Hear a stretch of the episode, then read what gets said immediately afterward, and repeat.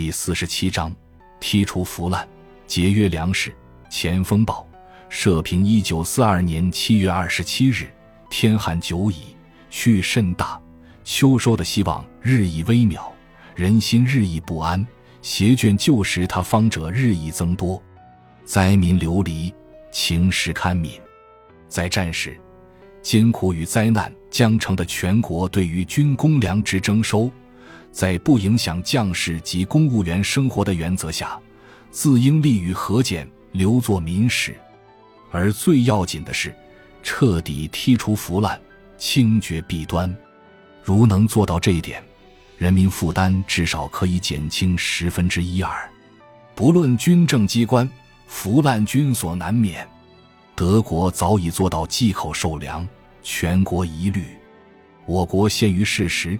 全国忌口受粮，自不易办到，但军政机关是有组织的，人数多寡，法有规定，依照编制何时发粮，尚不甚难；而竟不能何时发粮，是不为也，非不能也。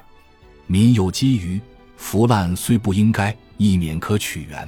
现在民食已成问题，不论官兵、公务员、老百姓，都有饭大家吃。绝不能使多数人饿着肚子，省下粮食来供少数人腐烂领用。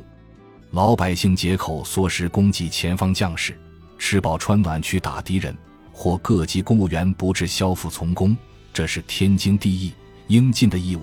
虽忍受冻饿，甘心自愿，绝无怨言。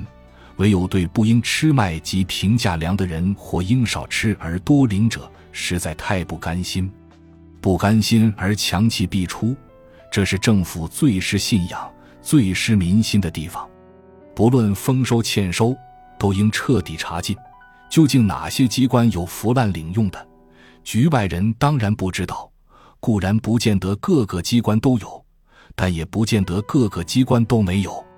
我们的意见不在攻讦求疵，只在提出，请各级负责当局注意清查，有则严禁。无则加勉，此可以整肃纲纪，可以节约粮食，所领之粮仅足食用，无有腐烂，自不致有转卖公粮之怪事。以两角钱一斤从老百姓那里买来，再以两元甚至三元一斤卖出，这是最使民痛心，而甘心如此做的人也最无天良。我们常常随时随地注意听取这种消息，在街巷。在茶肆，在集会场中，关于这种事情的传说真是不一而足，谁也不追问责任，哪儿说哪儿了，大家有闻必传说。可是你要一认真追问，叫他举出事实，说出人来，大家又不说了。再追问，又说是别人这样说的，你在追逼，听谁这样说的，照例也是不肯说出人来。再认真追问，又会不过闲谈谈。先生，你又何必当真呢？他把你当侦探，脸色寒沙沙地走开了。说的人很多，谁也不肯拿证据，这就叫做事出有因，查无实据。老吏办公文，也不能尽怪其滑头也。